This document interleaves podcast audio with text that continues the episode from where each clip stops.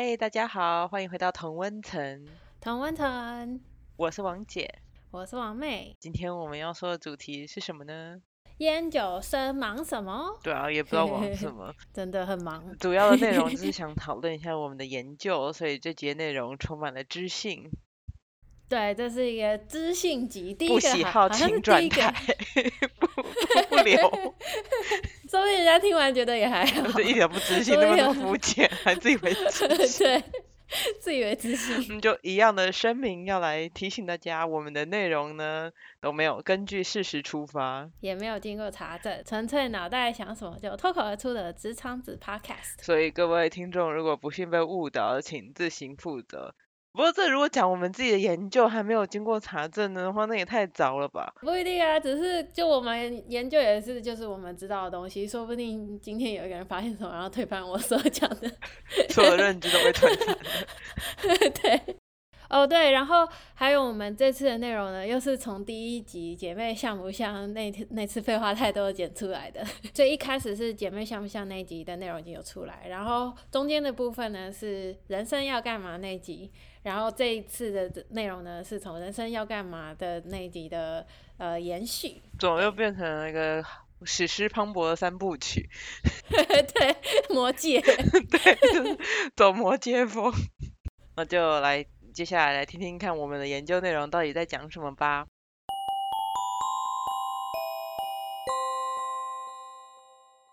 如果照纸面上这样看的话，我们就是我念就是比较文，然后你念就是比较生物心理这方面的东西。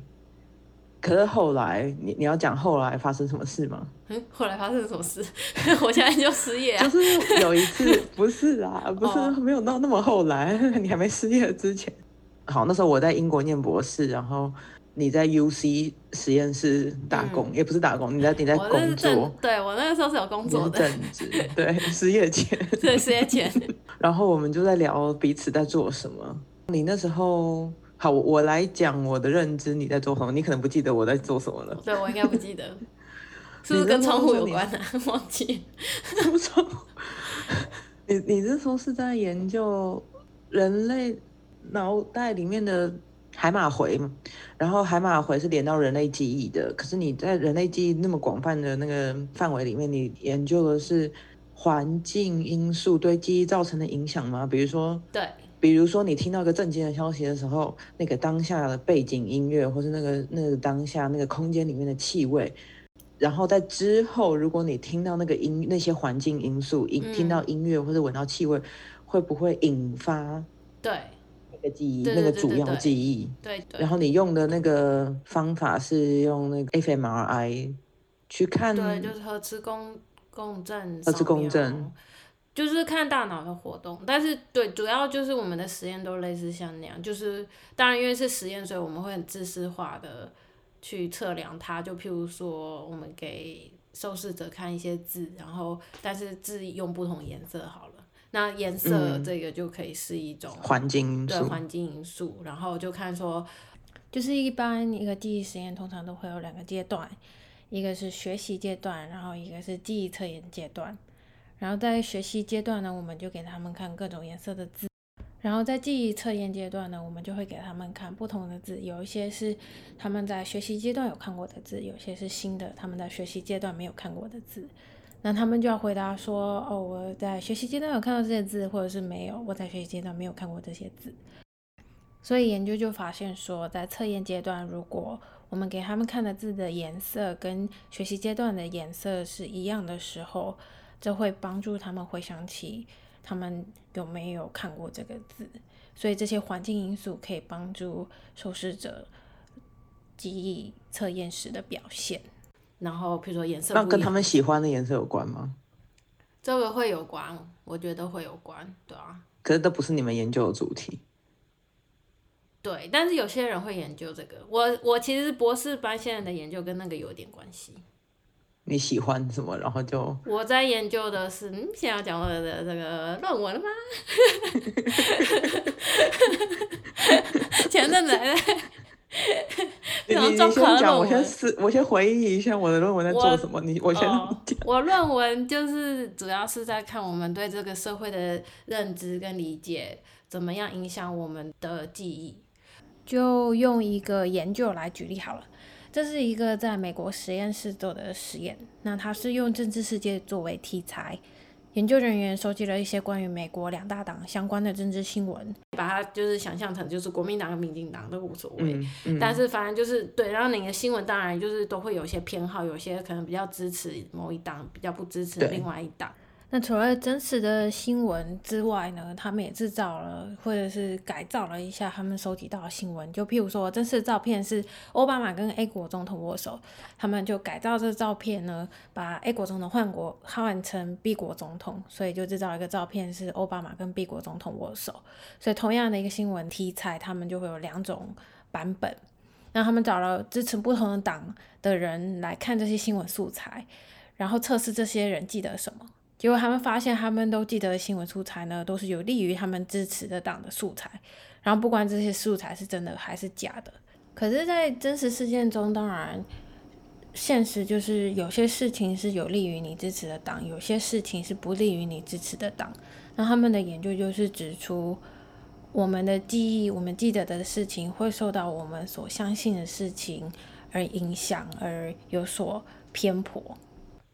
哦，所以这个样的意思就是是偏喜好，是你喜欢的你会记得，对对对，就是对，就是你就符合你的你的，或是我的对这个世界的认知，就是你你的你的这个世界观里面，或者是你的经验里面，很多都跟文学有关。所以，假如我们今天去听一个文学的演讲，我可能什么都不记得，但你可能会记得很多。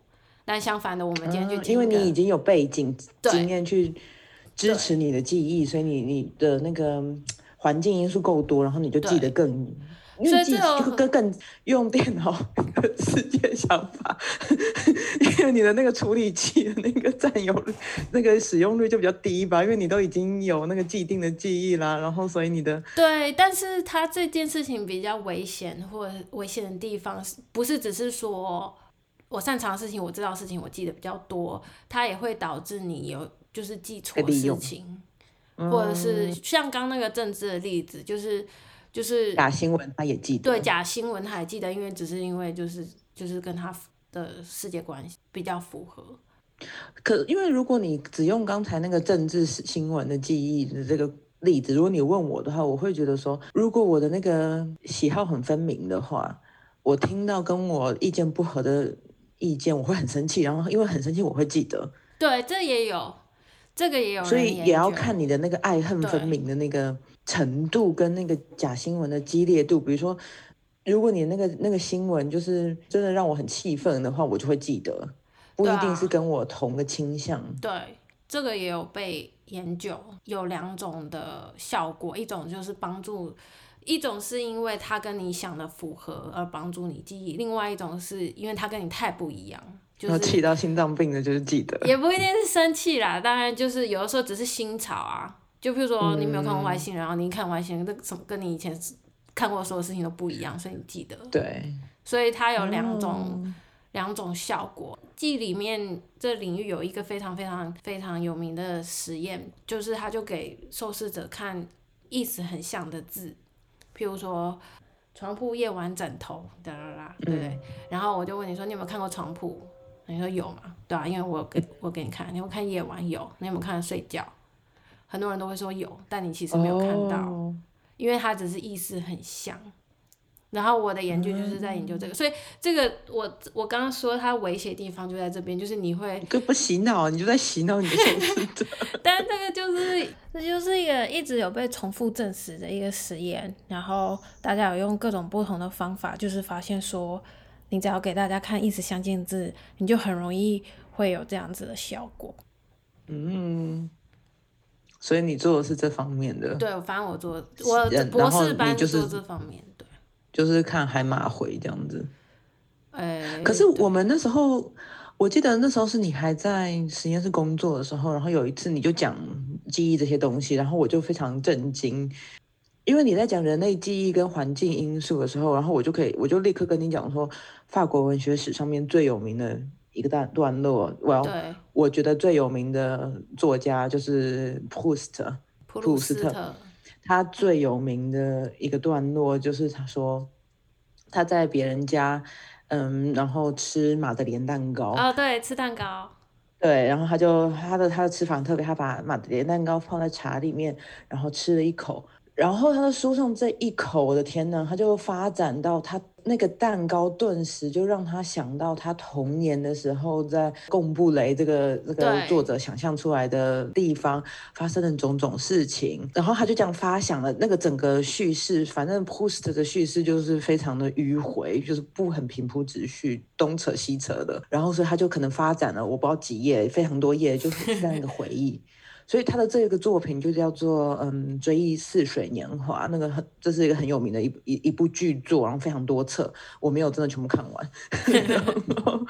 他 最有名的那种在文学上面叫做意识流 （stream of consciousness），所以它就是你的环境引发了记忆，然后这些小意识流的小说家就照这样的写下来，所以他会在时间跟空间中不断不断的跳跃。然后比如说，也许教堂的钟声响，然后他就立刻哦，三年前怎样怎样，这这个是我编的，这不是 post 的。他最有名的就是那个马德莲蛋糕的那那个那个段落。说那个。对，然后那个时候我就非常震惊，对我来讲，那个就是突然是一直看似是平行的东西，突然有一个焦点，因为当然文学不能作为一个。科学实验的证据，可是文学记录的是人的经历嘛？对对，就是不一定是作者本身，可是就是他可以感觉到，他可以观察到的人类在社会上面的经验，然后他就这样写，他写了一整部剧作，然后就是前后就是时空交错，跳来跳去，然后也不是一个视觉的线性，就是因为就像我说的，就是任何环境因素会让他连到过去、回到现在之类的。然后再来，我研究主要的作家是 Virginia Woolf，他也是意识流非常有名的作家，他的叙事也是非常的跳跃。可是当你退一步去不试着不要去画一个时间线，你去试着去用心去理解他的那些文字的时候，你突然就，我一直觉得他给你的不是一个一个线性的故事，可是他给你的是一整幅画，一整幅画，对。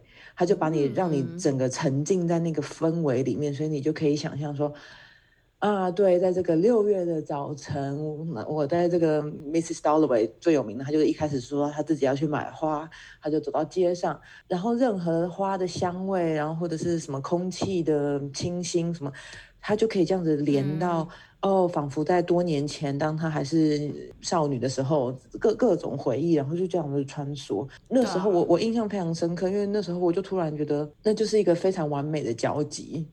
对啊，因为你刚刚讲，这就是我之前那个实验室就是要研究的东西，就是那个我们只是很自私化的，因为我们要你一定要 control，你一定要控制你的实验的那个行为，而且因为我们一定要有真理，就我不能就是我就好吧。就相信你，就大家来少女的时候有闻到那个花，对，好吃，实验得证。我就觉得哇哦，原来你想要证明的东西，就是就是文学在二十世纪初或是更久之前就一直有在就写出来了，对，然后对，然后我觉得都是非常的美妙。然后我觉得在那个当下，我就觉得哦，也许我们做的事情非常类似啊，我们想就是在研究人类的回忆。然后那时候我记得后来我还参加了一些。研讨会，它的主要主题，事实上，他们事实上就是把认知脑科学吗？是是这样讲吗？认知脑科学跟文学做结合，然后所以那时候我也念了一些呃长期记忆区块跟短期记忆记忆区块。好认真哦。我试着有念一些，因为我去请教一个教授。他是怎么开始？因为他的就是他真的就是把两个都结合在一起。然后他说他一开始看的真的就是脑神经科学的教科书，然后就是去学各个区块。他就是去那些，然后拿那种几个有名的著作，把这样做一些比较。我应该连续参那个那个研讨会，我应该连连连续参与了两年吧。那个就是 cognitive in the humanities，就是人文学里面的认知脑脑科学。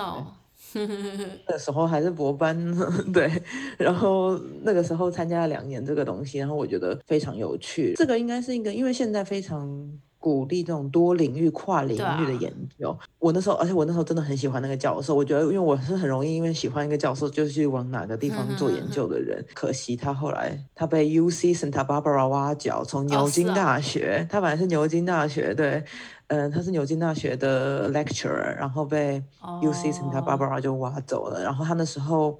他离开之前，我还有跟他约出来聊天，就跟他请教一下。然后他就说，他那时候我后来没有跟他很有联络，可是他说那时候 U C Santa Barbara 答应他，就是每个教授他们会配对，所以他会有科学家跟他联络，呃，跟他一起做研究，他他就不用去跑那些实验啊或者什么的。对，可是那个领域至少在我。几年前还在学术界的时候是非常非常盛行，他们甚至还有去模拟，就是有一个小说在描述说，其中一个角色在计程车里面，然后穿越穿梭在伦敦，然后他就在模拟这个景象。我不确定内容是怎么模拟，可是他就是用那个核磁共振去看你在那个城市穿梭的，对，可以，他可以放荧幕给给那个受试者看，对，然后去看那个你那个对你的记忆的影响。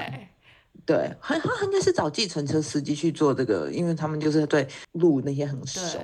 细节我不记得，可是我就记得说，在一个文学的研讨会，如果我没有记错的话，应该是伍尔夫的每年的年度国际研讨会的时候。所以你看，他的主题是 Virginia Woolf，可是他也都讲到这些脑神经这些这些东西，所以这个领域现在非常。假设好，你现在知道为什么了？这对文学方面有什么帮助吗？我觉得他并不是要帮助文学本身，他是帮助文学分析。哦，文学我们做的东西并不是在帮你写更好的小说，可是是在分析说，哦，这个现象可能就是，嗯，在科学里面已经描述过了。可是你看这个作家的表现方式跟另外一个作家的表现方式完全不一样。今天所谓的所谓的意识流，哈，意识流你随便可以举三个作家，普鲁斯特、乔埃斯跟呃伍尔夫，他们的表现方式就是。哦，是完全不一样。伍尔夫在《Mrs. Dalloway》里面，他把一个女人的一生凝结在一天里面。他的小说看似只写了 Mrs. Dalloway 一天的生活，然后可是他就用意识流，他凝结了他一生。里看完之后，你就知道他的一生的遗憾，他的爱，他的恨。啊，感觉好。然后可是普鲁斯特写的，我不知道几几千几万页，七本吧，我忘了几卷了。就是他写的非常多，他就他就是他他把他的人生全部。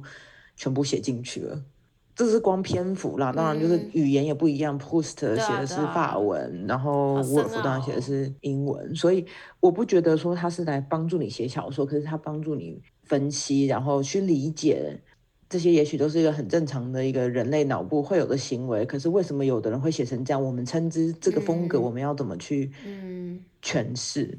那我觉得，然后脑研究没有办法 认输吗？对，认输。我猜啦，我猜那个，因为就是这又跟刚刚讲的有点相关，就是我觉得大脑影像这些工具其实还没有到非常非常精准。假设我们可以扫描这两个作家好了，然后就是扫描他们写作的过程，就是你看到的可能可能会有蛮像的，就是他大脑活动可能蛮像，但他写出来完全不一样的东西。可是我的意思是，也是说，比如说在你的实验里面，你必须要非常精准的控制。可是你的灵感来源可以从文学啊，哦，对，对不对？比如说你可以都研究哦，吃不同的东西，嗯，对，不吃不同的蛋糕，然后对你的那个，如果我没记错的话，当时我们是讲法是说，文学提供了一个非常大的资料库，对你去找，当然你最后还是需要去找受试。者做非常控制良好的实验，可是当你需要资料库去想说这个到底有可哪些可能性的时候，文学就像一个资料库，你就去搜寻一下说哦这个方面的哪个方面的，然后你就可以是一个提供灵感，然后让你去做一些简略，用科学做一些简略的分析，然后也许你就可以写出一个实验。嗯，所以。回到原本的主题，就是我觉得，也许离题有点远。对，也许就是我们讲的事情，研究的方法完全不一样，科系不一样，所在的位置不一样。可是我觉得最终吸引我们的，都还是就是一个，就是就是是是类非常类似。对，对啊，因为我们都还是是在研究跟人相关的事情，人写写的东西跟。人的行为，但都是，然后是非常精准。我们就是在写，在讲人类记忆啊。对啊，我我觉得，对所以这是非常有趣的。对，这倒是没错。因为我我可以，譬如说，我可以去研究，我可以去研究细胞啊，或者是如果是一个物理学家，可以研究什么宇宙，对，那就就会会差比较对啊，多，会差很多。对，所以所以我们最终好像就是绕了一大圈，然后做的事情都差不多，然后 然后一个失业，一个是努力。对。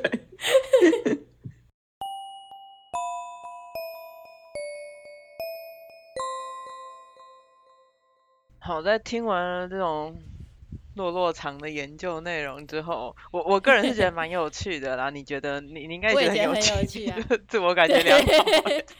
对对，嗯，就即即使已经经过几年，就是讲到研究的时候，还是会有一种鸡皮疙瘩都起来的感觉。对我来讲，对我有觉得你好像很 enjoy，然后对比我这个刚毕业的，受不了了很烦。对，就是这个阶段不同，心境也不一样。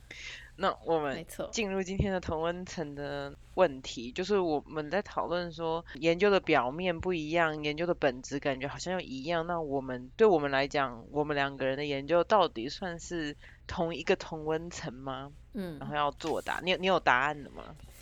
我我已经有答案。我有答案。好，你要我觉得我知道你什么。你要接到了吗？好你，来数，一二三，讲讲，又是一样，我们都说说是同个。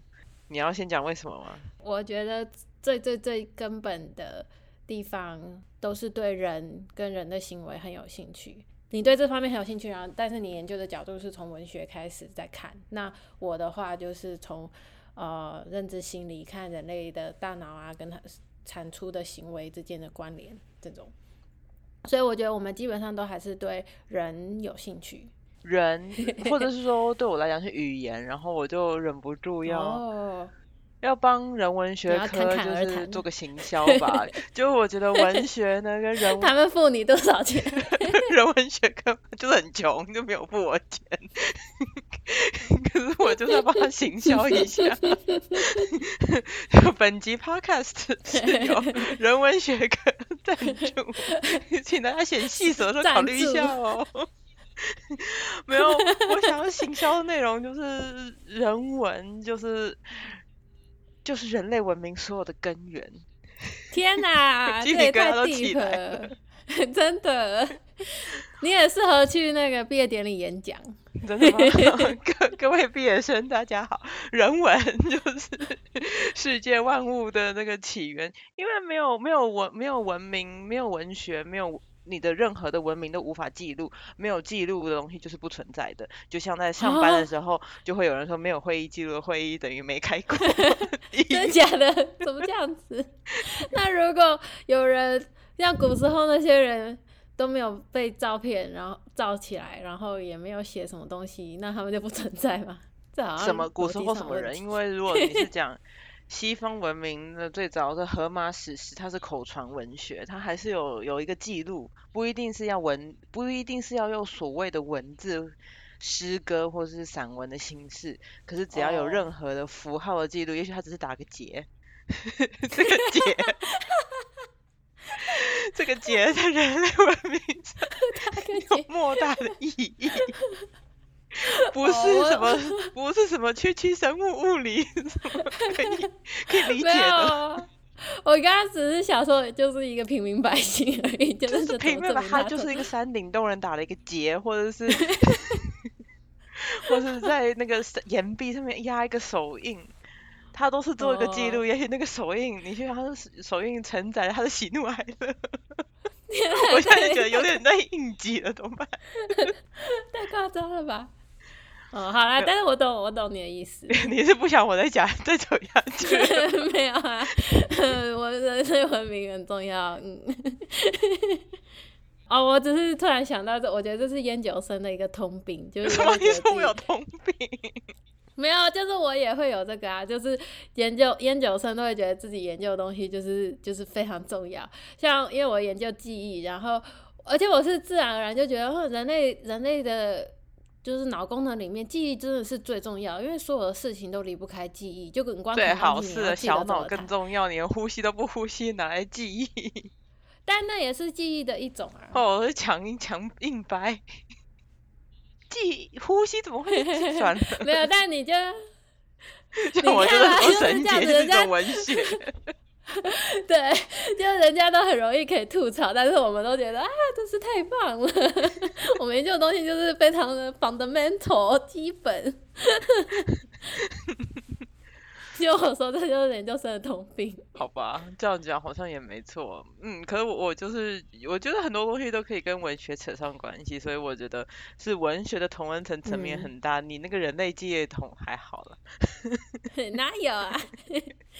对，但反正我们就觉得，哎、我们的研究是同文是层。是对，算是类似的东西。那今天的主题就到此结束，希望大家还喜欢这样的内容。